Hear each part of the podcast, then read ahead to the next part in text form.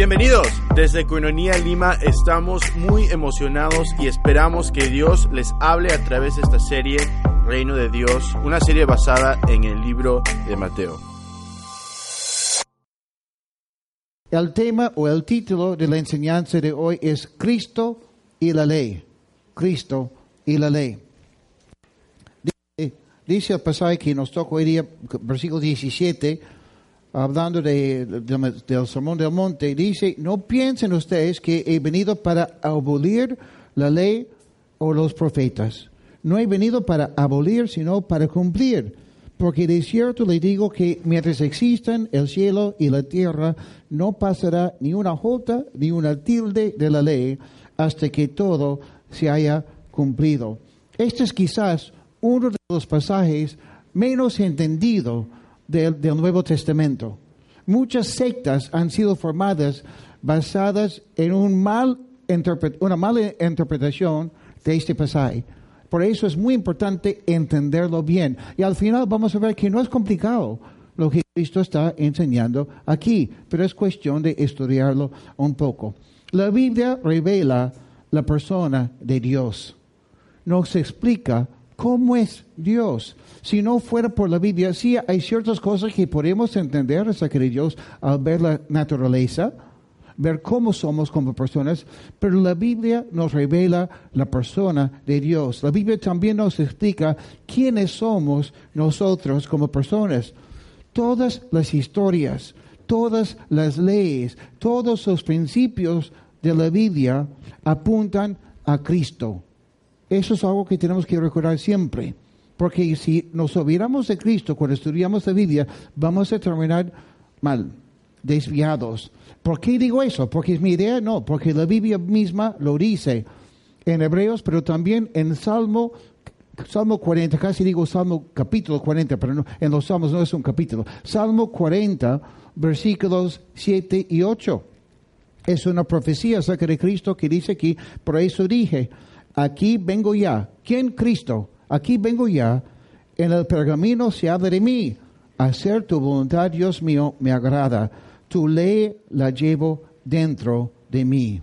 Entonces, junto con las historias bíblicas, Ju- junto con los principios enseñados en la palabra de Dios, hay ciertas palabras y ciertos pasajes que son claves.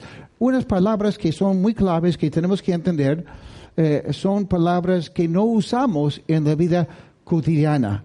Si no lees la palabra de Dios, si no la estudias, casi nunca vas a usar esas palabras. Por ejemplo, pecado. En el mundo cotidiano casi no se, no se habla del pecado. Otra palabra que es menos usada, santificación.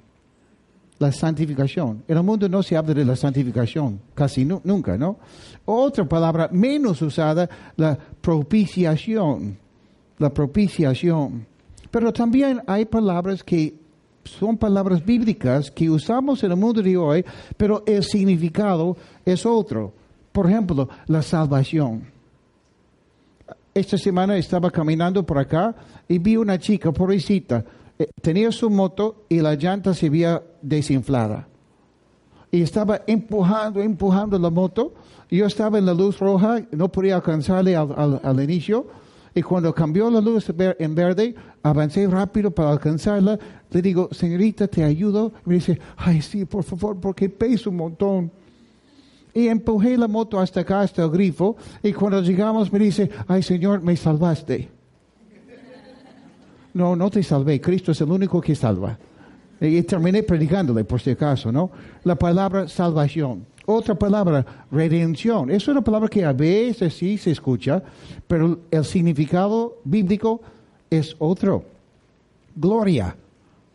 La palabra gloria, cuando vemos la palabra gloria en la Biblia, tiene un significado único y muy grande, muy importante. Otra palabra que se usa mucho en, en el mundo de hoy, pero el significado en la Biblia, que es otro, es más amplio y más importante, es la palabra ley. La ley.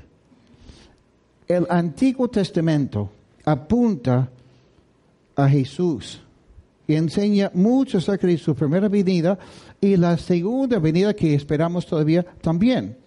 El Nuevo Testamento enseña acerca de lo que hizo Cristo en su primera venida, las consecuencias de su primera venida y también habla de su segunda venida. Pero ahora, para pensar un poco en el capítulo 5, hasta lo que, este momento, lo que hemos visto hasta el momento, ¿quiénes estaban presentes ese día que Cristo dio el sermón del monte? ¿Quiénes estaban presentes? Las hormigas, no, pero personas. ¿Ah? Los apóstoles, pero había una gran multitud, ¿lo cierto? Apóstoles, discípulos de Cristo, otros que estaban simplemente interesados en escuchar. También habían fariseos, o sea, los líderes de, de los judíos en la parte religiosa, sacerdotes, así, también algunos quizás, y este, saduceos, escribas, etc. Ellos estaban presentes. Y los líderes judíos, toda su religión se basaba en la ley. Siempre estudiaban, siempre pensaban en la ley del Antiguo Testamento, ¿lo cierto? Y si nos damos cuenta de lo que hemos leído del Sermón del Monte, ya llevamos 16 versículos cuando Cristo está enseñando cómo es el reino de Dios. ¿Cómo es el que realmente conoce a Dios? ¿Cómo son las características de la persona que es cristiana? Y en ningún momento menciona a Cristo la ley. Imagínate si tú eres un judío, un fariseo, toda tu vida basada en la ley. Y Cristo, el gran maestro, el profeta, el hombre supuestamente enviado por Dios, empieza a hablar del reino de Dios y nunca menciona la ley. ¿Qué estás pensando en ese momento, no? Y la ley, ¿en qué momento va a mencionar lo más importante? La ley, la ley, la ley. ¡Wow! Sorprendente para ellos, ¿no? Hemos aprendido, por ejemplo, los últimos, las últimas semanas, los últimos domingos, que Dios nos da, Cristo nos da aquí las bienaventuranzas. ¿Cuál es la primera? Bienaventurados son los pobres en espíritu. Los que, el siguiente, los que lloran. Tercero, los mansos. Cuarto, muy bien. Quinto, los misericordiosos. Sexto, limpio corazón. Séptimo, octavo, los que parecen persecución. Noveno, que es parte del octavo realmente, los que son insultados, maltratados por el nombre de, en ese caso el nombre de Jesús, como dice, ¿no? Wow, entonces imagínense, al escuchar lo que Jesús decía, se daban cuenta que la teología de Cristo era otra. Ellos habían basado toda su vida y la esperanza de la salvación en la ley y ahora viene Cristo y dice que por ser maltratados por su fe, ellos serán bendecidos. En el siguiente pasaje dice que si no somos así, si no cumplimos con estas características, somos como la sal que ha perdido su sabor. ¿Se acuerdan que hablamos de eso la semana pasada, no? Todo lo que somos y lo que hacemos no vale si no somos como esas personas bendecidos por Dios que cumplen con esas características. Los fariseos hacían buenas obras siempre para glorificar a su religión y glorificar a sí mismos. Y Cristo está enseñando que todo lo que hacemos tiene que ser para glorificar a Dios. Claro que ellos decían, proclamaban que era así, pero cuando vemos cómo hablaban, su comportamiento, vemos que no era así. Era todo lo contrario. Entonces, en este momento, seguramente hay dos grupos mayores, más grandes de gente entre la multitud. Los que opinan que Jesús es un falso, quiere cambiarlo todo. Quiere que nos olvidemos de la ley y están molestos con Cristo por eso. El siguiente grupo, segundo grupo, seguramente son los que están diciendo, ay, por fin, estamos hartos de la ley. Queremos vivir libres, queremos nuestro libertinaje. Qué bueno que Cristo no se base en la ley. Es igual en el mundo de hoy, ¿lo cierto? Hablamos de la mayoría de las personas.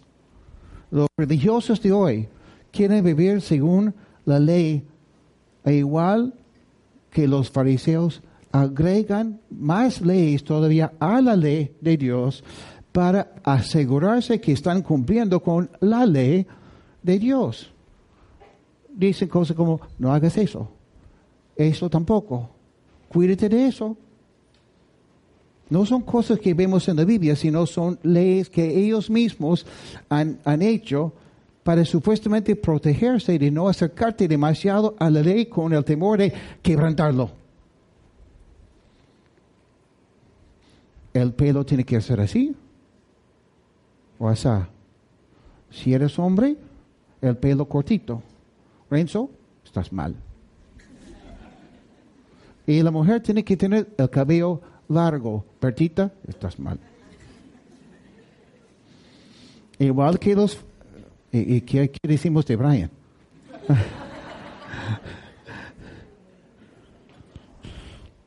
Igual que los fariseos, hay muchas personas hoy en día en las iglesias que opinan que tiene que guardar una buena distancia de esos pecadores para estar bien con Dios. Hay que también cumplir con ciertos ritos para estar bien con Dios. En que yo nunca he sido católico, yo recuerdo hace años fuimos a Cieneguía en Semana Santa. Viernes de Semana Santa hicimos una parrillada. Y fueron unas mujeres católicas y terminaron ofendidas porque no estábamos comiendo pescado, sino carne en Viernes Santo. La Biblia nunca habla de eso, pero la gente siente o piensa que seguir esos ritos, esas costumbres, que vamos a estar bien con Dios. El segundo grupo de las personas son aquellos que no quieren nada que ver con la ley de Dios, prefieren vivir en libertinaje completo o completa, ¿no? Dicen, esa es mi vida, es mi cuerpo, hago lo que yo quiero. Ese es su refrán. Bueno, Cristo sabía que mientras enseñaba, había entre la multitud por lo menos esos dos grupos. Y Cristo dirige esa siguiente parte de su sermón del monte a ellos.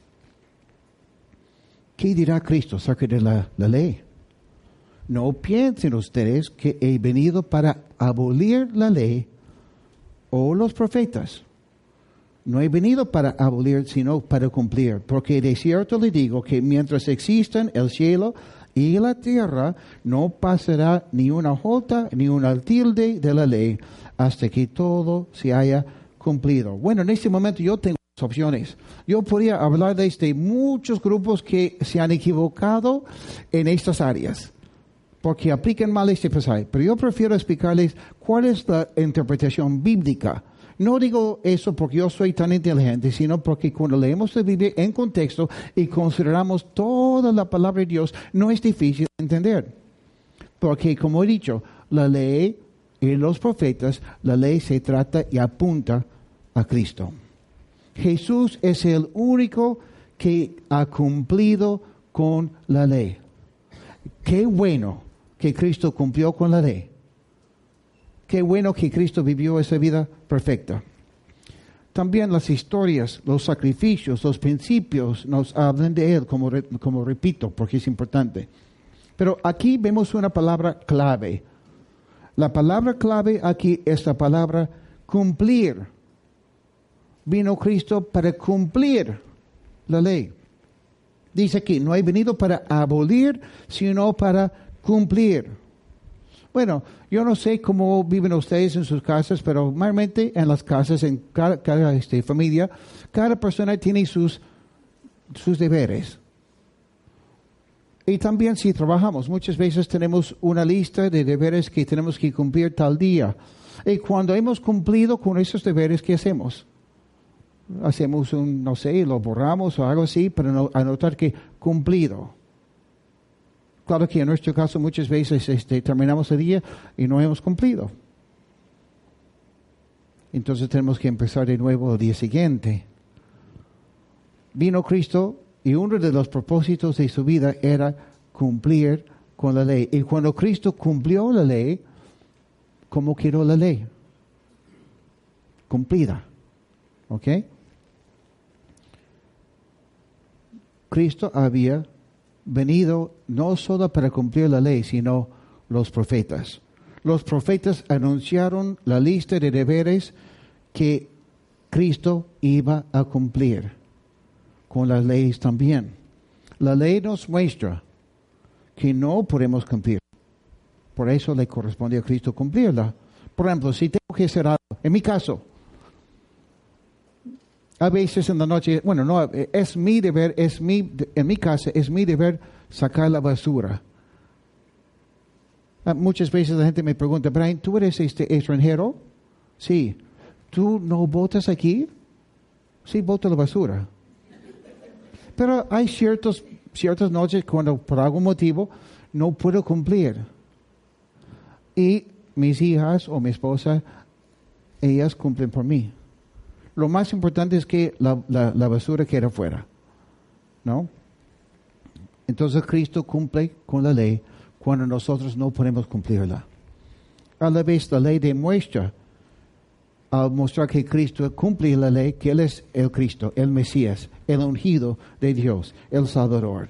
Es por eso que Mateo, en su genealogía que estudiamos hace tiempo, ¿no?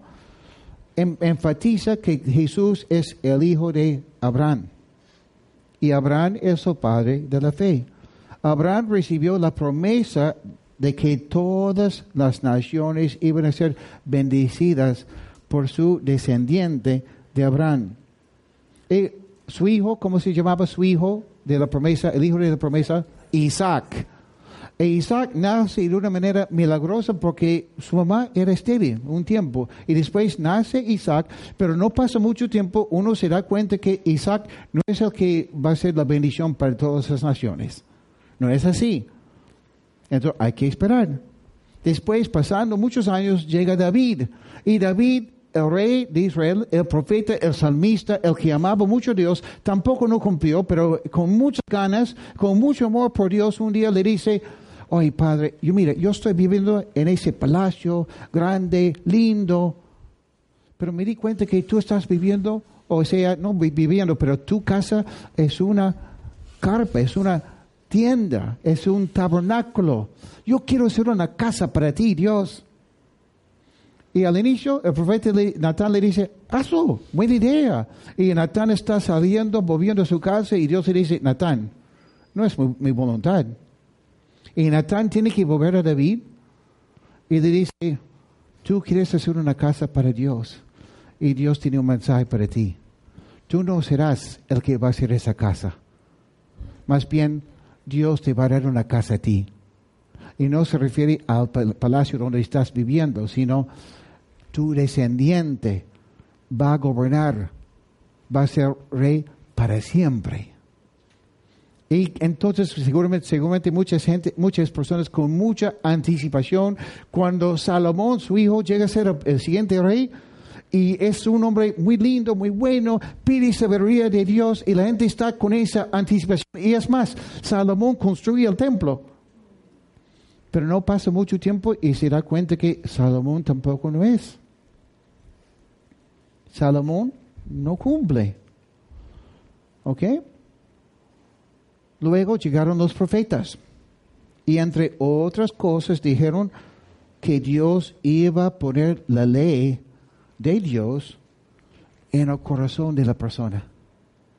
Nadie tendría que ser enseñado la ley de Dios de manera externa, sino el mismo Espíritu Santo iba a morar en el corazón de la persona y guiar sus pasos y enseñarle el camino del Señor. El pueblo no solo no llegó a tener la ley en su corazón, todo lo contrario el pueblo de Dios era cada vez más rebelde. Y luego llegó Cristo y estableció el reino que en nuestro tiempo es espiritual y en el milenio será un reino físico de este Jerusalén. Jesús nació de manera sobrenatural. Fue concebido por el Espíritu Santo. Mateo capítulo 1 versículos 22 y 23. Ustedes ya saben la historia, pero lo voy a leer. Dice, todo esto sucedió para que se cumpliera lo que el Señor dijo por medio del profeta. Una virgen concebi- concebirá y dará a luz un hijo. Y le pondrás por nombre, le pondrás por nombre Emmanuel, que significa Dios está con nosotros. Es a través de Jesús que la lista de los deberes de la casa, la casa de Dios, llega a ser cumplida. Vemos varias veces en los primeros capítulos de Mateo que Jesús había cumplido con las profecías. Vemos cuando seguimos estudiando Mateo que Cristo sigue cumpliendo con las promesas de, de Dios y con las profecías. Ahora, en cuanto a la ley, ¿qué quiere decir todo eso para mí, Brian? Mateo 5, versículo 18. Porque de cierto le digo, mientras existen el cielo y la tierra, no pasará ni una jota ni una tilde de la ley hasta que todo se haya cumplido. No solo cumple Cristo con la ley externa, sino con la ley interna, porque es Cristo que es bautizado en el río Jordán, llenado del Espíritu Santo, y es a través de la obra del Espíritu Santo en su vida que Cristo ministra en el mundo, siendo Dios, pero también siendo hombre. Y ahora imagínate si estás ahí como fariseo, o imagínate lo que estaban pensando los fariseos que basaban su fe en la ley. Y ahora, ¿qué hay de nosotros?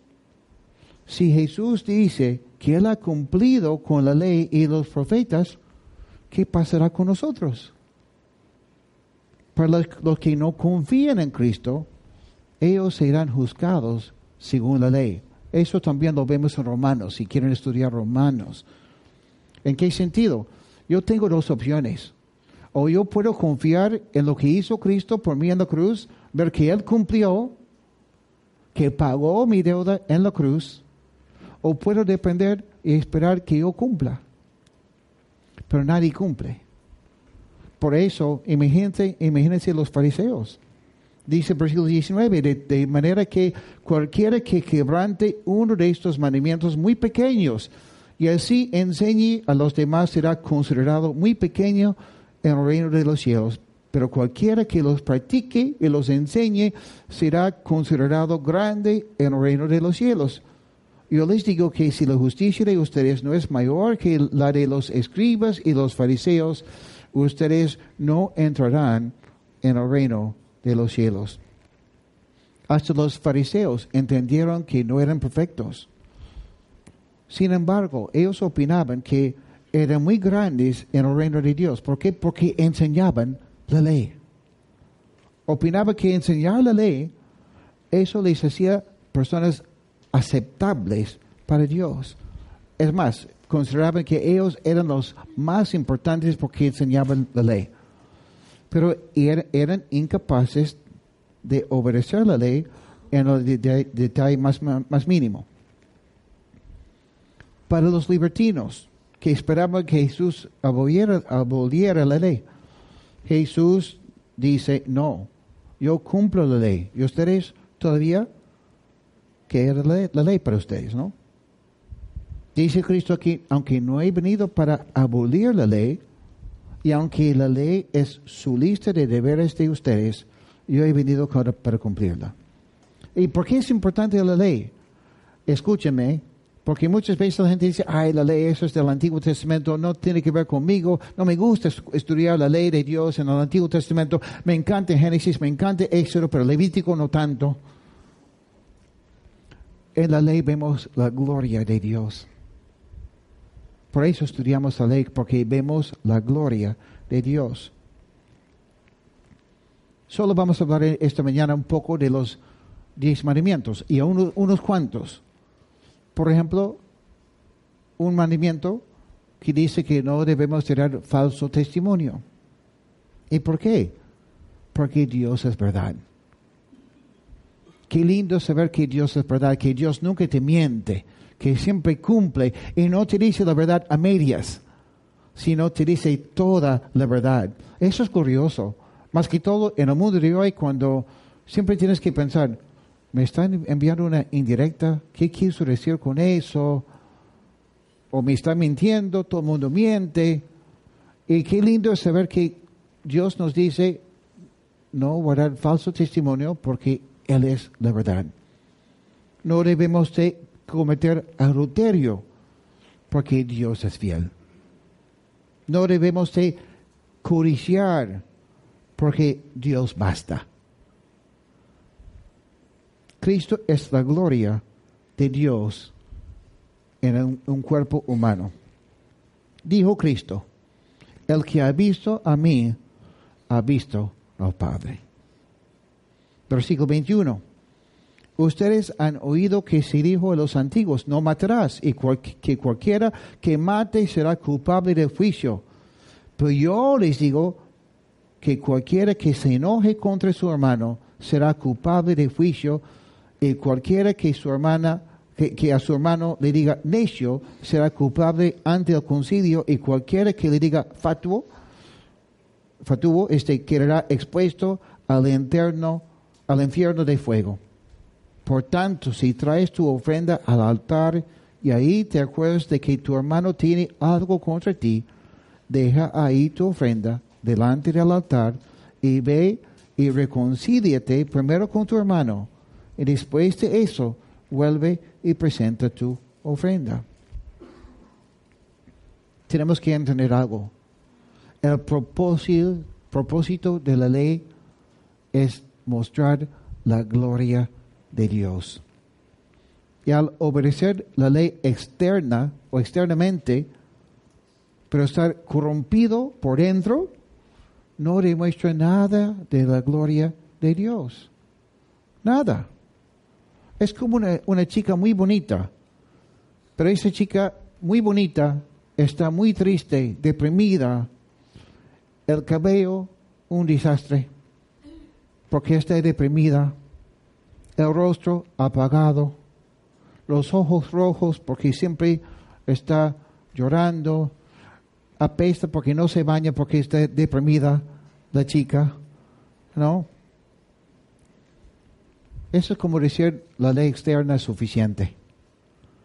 Una chica bonita es una chica que es bonita por dentro primero. ¿Cuántas veces hemos visto una chica muy bonita por fuera, pero adentro? Eso es lo que Cristo está enseñando aquí. Mire, el cambio que yo requiero, el cambio que vale, no es obedecer una ley externa es un cambio interno. Es ser instruidos por el Espíritu Santo. Y no solo no matar a una persona, sino aprender a amarlo. Y solo eso se puede hacer con el amor de Cristo en, el corazón de uno, ¿no?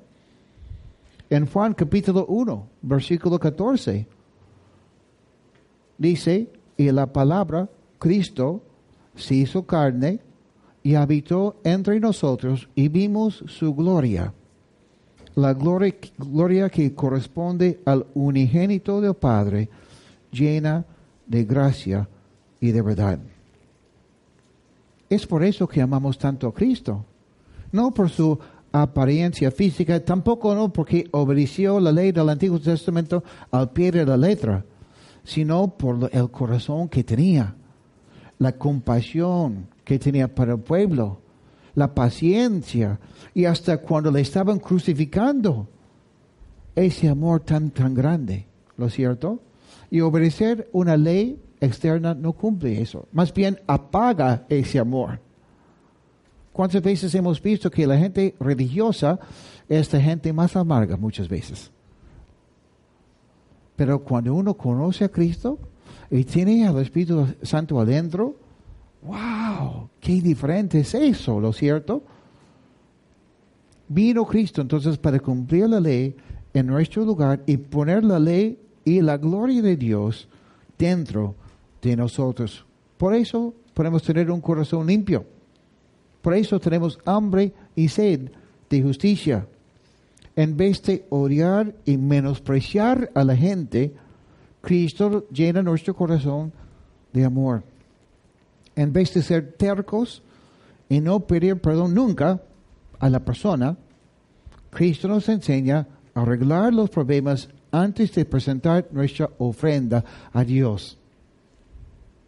La persona religiosa, ¿qué hace? Yo cumplo porque yo voy a la iglesia todos los domingos. Y si tú le hablas del, hermano que también asiste, así, él siempre está sentado allá, yo me siento acá, porque, uy, no quiero verlo. Pero dice, yo cumplo con la ley. Llega a la iglesia cumpliendo. No, mejor me olvido de él. Alaba al Señor y de repente se amarga. Por eso Cristo está diciendo, mira, lo que tenemos que tener es ese amor de Cristo en nuestro corazón. Esa capacidad de no solo soportar, sino amar a nuestros enemigos. ¿Cuántas veces terminamos frustrados porque esa persona, yo esperaba algo de esa persona y no ha cumplido y falta de amor? ¿Cuántas veces una persona me ofende y no le digo nada? Solamente lo soporto. Cuando Cristo me manda arreglar las cuentas con la persona. O cuántas veces también ofendo a una persona y sé que he hecho mal. Entonces, ¿qué hago? Me voy por acá, espero, y cuando han pasado unas semanas, vuelvo como si no pasara nada. Porque nunca, nunca hemos aprendido pedir perdón. Porque no tenemos todavía el amor de Cristo en nuestro corazón como debe ser. Versículo 27. Ustedes han oído que fue dicho, no cometerás adulterio, pero yo les digo que cualquiera que mira con deseos a una mujer, ya adulteró con ella en su corazón. Por tanto, si tu ojo, mejor ahí nomás por un momento. Estaba hablando con una chica esta semana que está estudiando y me comentó que hablando entre chicas estaban compartiendo un video pornográfico, hablando de un actor eh, de la pornografía. Y decían ellas, sus amigas, sus amigas de, de estudio, es normal, es más, es saludable. El día que tú te cases es mejor que tu esposo vea la pornografía que esté con otra chica. Imagínense en qué está pensando el mundo. Obvio que Cristo tiene otra opinión. Nos sometemos a la autoridad de Cristo. Además, sabemos, comprobado, que la persona que ve pornografía, en vez de tener una relación saludable en la parte sexual o en la parte de su matrimonio, no contribuye a la salud del matrimonio. Es todo lo contrario. Y ni siquiera hablamos de cómo cambia nuestra, nuestra perspectiva del sexo opuesto. Ojo, mira, eran chicas que estaban compartiendo estos videos de pornografía. Hay mucha gente que piensa que la pornografía es problema de hombres. Sí lo es, pero de mujeres también. ¿No? Y qué importante es tener el amor de Cristo en nuestro corazón y en vez de ver a esas personas que están participando en la pornografía como símbolos de sexo, me van a, entender, verlos con el amor de Cristo. No estoy diciendo que, que tenemos que ver esos videos, y, no. Pero curiosamente, me dice Brian, fue interesante porque estaban viendo esos videos diciendo que es normal, que no hay problema, es que es más que saludable, y entra la profesora y pregunta, ¿qué están viendo? Y nadie quería decir nada. Porque ellas en lo profundo de su corazón saben que no está bien.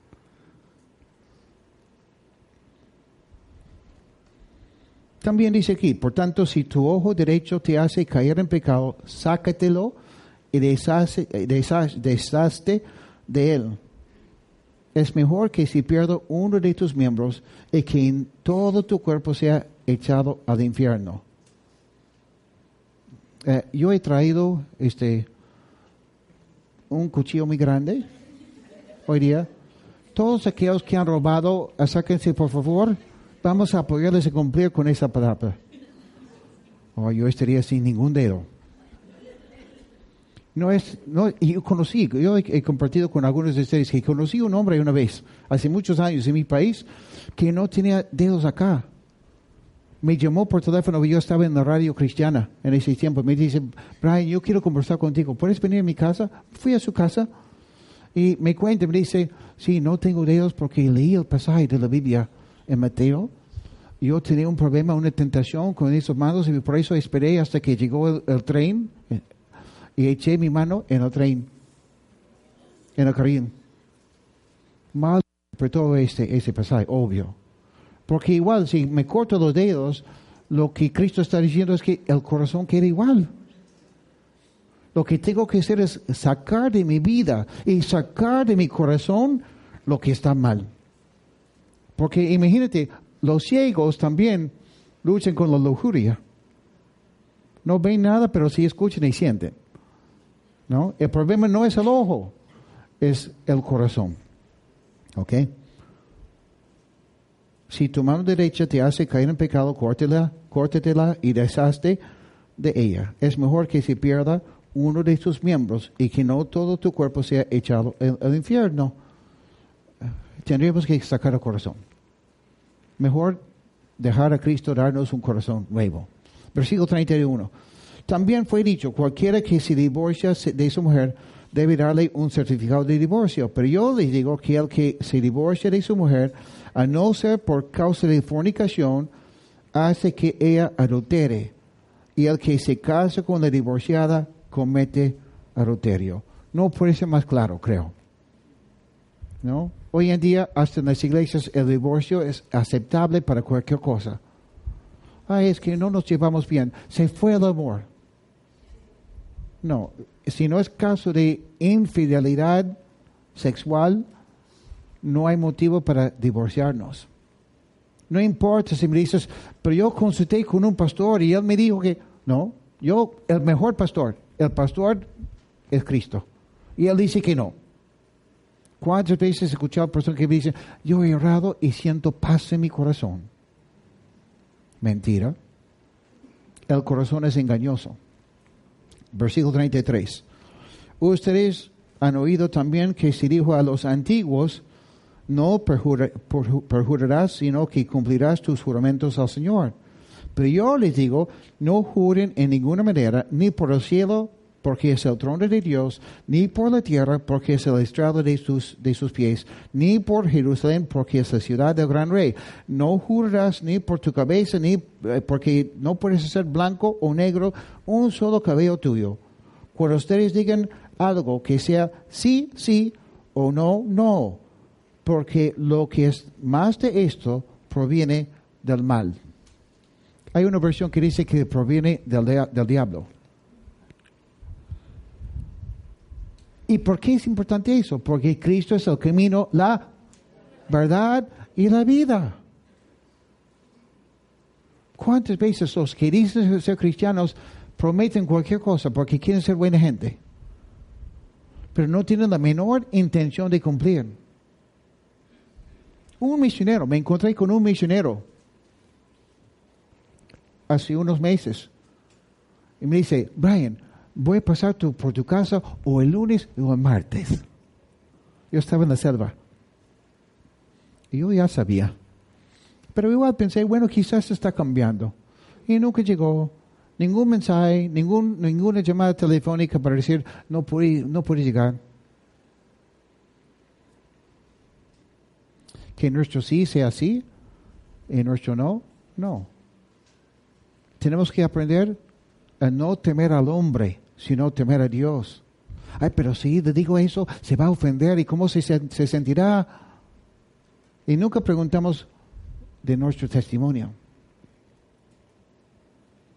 Versículo 38. Ustedes han oído que fue dicho ojo por ojo y diente por diente. Pero yo le digo, no resisten al que es malo, sino que a cualquiera que te hiera en la mejilla derecha, preséntale también la otra. Al que quiera provocarte el pleito para quitarte la túnica, déjale también la capa. A cualquiera que te obligue a llevar carga por una milla, ve con él dos. El que te pida, dale, y al que quiera tomar de ti prestado, no se lo, lo rehuses. Ojo por ojo. Eso es también un pasaje muy este, mal entendido por muchos. Muchos nos acusan. Ay, mira la Biblia tan mala, el Antiguo Testamento, ojo por ojo. ¡Qué terrible! Eso es la justicia. Es justo. Porque en el mundo no es ojo por ojo. Es todo lo contrario. No esperamos la justicia, sino esperamos la venganza. Me quitas un ojo, te quito dos. Esa es la actitud del mundo. Y lo que el Antiguo Testamento está diciendo, mira, la recompensa, el pago de un crimen, de un problema, tiene que ser algo justo. Porque si no, la cosa va elevando y ya no son dos ojos, sino son dos ojos, dos manos, dos pies, etcétera, ¿no? Pero Cristo aquí enseña algo más allá. Ser una persona compasiva, uh, una persona dispuesta a sufrir por el bien del otro. No atacar cuando te atacan, sino demostrar el amor. Es difícil si no tienes el amor de Cristo en tu corazón. Pero cuando Cristo está morando en ti, en el momento que te atacan, Dios te da amor. ¿Se acuerdan cuando entraron los dos hombres aquí con pistolas? Una pistola en mi cabeza, después en mi pecho, gritándome que me iban a matar. Y lo único que salió de mi corazón y de mi boca es, te amamos. Déjanos orar por ti. Queremos apoyarte. No lo digo yo porque yo soy tan buena persona. Yo soy recontra mala como persona. Soy un hombre malo. Pero es cuando Cristo gobierna en nuestro corazón. No buscar la venganza, sino buscar la misericordia. Bienaventurados los misericordiosos. Versículo 43. Ustedes han oído que fue dicho, amarás a tu prójimo y odiarás a tu enemigo. Pero yo le digo, amen a sus enemigos, bendigan a los que los maldicen, hagan bien a los que los odian y oren por quienes los persiguen, para que sean ustedes hijos de su Padre que está en los cielos, que hace salir su sol sobre malos y buenos y que hace llover sobre justos e injustos. Es interesante, ¿no? Porque si tú no tienes la costumbre de orar, de buscar al Señor, en el momento de presión, en el momento que te atacan, no vas a orar, vas a hacer lo que viene por lo natural. Pero si tú has empezado a vivir una vida de oración, ¿a dónde vas a recurrir, cuando tienes un problema? A lo que siempre es tu costumbre. Es lo que Cristo está enseñando aquí. 46, porque si ustedes aman solamente a quienes los aman, los aman, ¿qué recompensa tendrán? ¿Acaso no hacen lo mismo los cobradores de impuestos? Y si ustedes saludan solamente a, a sus hermanos, ¿qué hacen de más? ¿Acaso no hacen lo mismo los paganos? Por lo tanto, sean ustedes perfectos. ¿Qué? No puede ser. Por lo tanto, sean ustedes perfectos como su Padre que está en los cielos es perfecto. Y ahora, al ver lo que Cristo nos manda aquí, yo quiero felicitarles a los que cumplen con eso. Si tú has cumplido con eso, amas siempre a tus enemigos, siempre buscas apoyar a todos aquellos que te maltratan, ponte de pie porque queremos felicitarte hoy día. Voy a sentarme. ¿Alguien cumple? Expulsados de nuestra iglesia. Mira, ¿qué es lo que he dicho? Hasta en eso, la ley glorifica a Cristo. Porque cuando estudiamos y vemos lo que Cristo enseña aquí, si yo entré aquí hoy día pensando, sí, soy pecador, pero no soy tan malo tampoco. La ley nos confronta y nos muestra lo glorioso que es nuestro Señor. Porque él no cumplió solo con la, pie, eh, con la letra, sino cumplió con el corazón de la ley. ¿A quién vas a buscar? ¿En quién vas a depender? ¿En quién depende tu salvación? Por eso yo espero en Cristo. Confío en Cristo. Si hay algo en este pasaje que podemos aprender, es que Cristo es glorioso y que nosotros somos más pecadores que hemos pensado. ¿Cuántas veces escuchamos a una persona que dice, que dice, yo soy buena persona? Bueno, cuando leemos ese pasaje, no.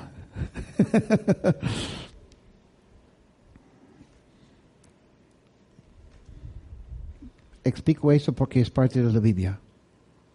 Pero no creo que Cristo, este, que su deseo de Cristo aquí es desanimarnos, sino que apreciemos la pureza de Cristo. Su pureza de Cristo es algo interno, es parte de su ser. Cristo no puede mentir, no puede decepcionarnos es Hay gente que pregunta, ¿hay algo que Dios no puede ser? Sí, Cristo no puede decepcionarnos. Cristo no puede mentir. No puede ser Cristo infiel. Entonces por eso entiendo que soy salvo por la gracia de Cristo. El problema es que muchas veces no toman en cuenta la gravedad de nuestro pecado. Por eso siempre enseño que es Cristo más algo. Pero la Biblia enseña que es Cristo y nada más. No hay nada mejor que saber que hoy día, tal como soy, que Cristo me ama. Que dio su vida por mí y que el amor de Cristo no, no cambia, no mejora. No es que Brian estaba mal con Dios y Cristo decía, sí, amo a Brian, pero no tanto. Y cuando Cristo, cuando Brian entrega su vida a Cristo, que Cristo dice, ahora sí. No, no es eso. Cristo es amor, es amor. Ese amor nunca va a cambiar. Pero ojo, Cristo también es justo. Y por eso si no dependemos de Cristo y su salvación en la cruz, nos queda la justicia. cuando entiendo el gran amor de Cristo y la gloria que hay en Cristo, y le entrego mi vida, el amor de Cristo empieza a crecer en mí. Porque ya no dependo de mí mismo, sino dependo de Cristo. Empiezo a vivir una vida fructífera, una vida que realmente vale.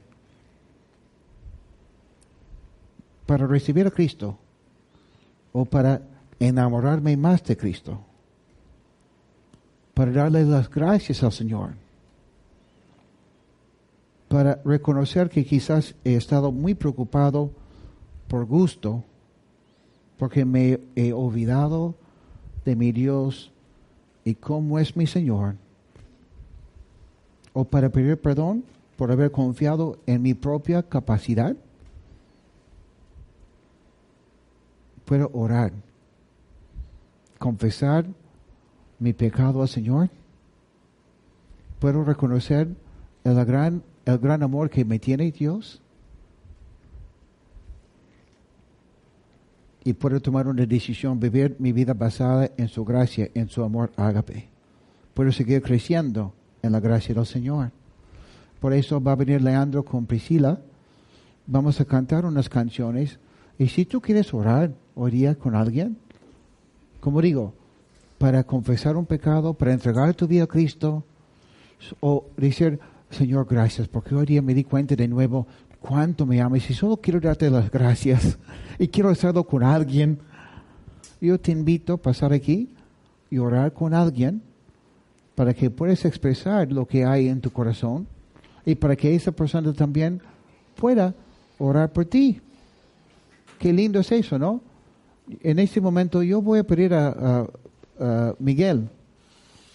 ¿Puedes venir aquí, Miguel? Gracias. Rocío, ¿puedes venir también? Ok, gracias. Rosita, hoy día te llamo por tu nombre, porque yo le llamo chamba a veces. Ok. Claudio también acá. Paola también. Si tú quieres orar con una de esas personas, mientras estamos cantando al Señor, ven. Si estás cerca de la pared y estás pensando, pero ¿cómo salgo de aquí? Nadie se va a molestar. Le pides permiso a la persona y pasa nomás. Vamos a orar al Señor así un tiempo y después ver lo que el Espíritu Santo hace. Señor, yo pido para que tomes el control de ese tiempo, que, que sigamos experimentando tu presencia aquí, y que tu Espíritu Santo nos revele qué es que tenemos que hacer, cualquier decisión que tengamos que tomar, y que tu nombre sea glorificado aquí esta mañana. Te lo pedimos en el nombre de Jesús. Amén.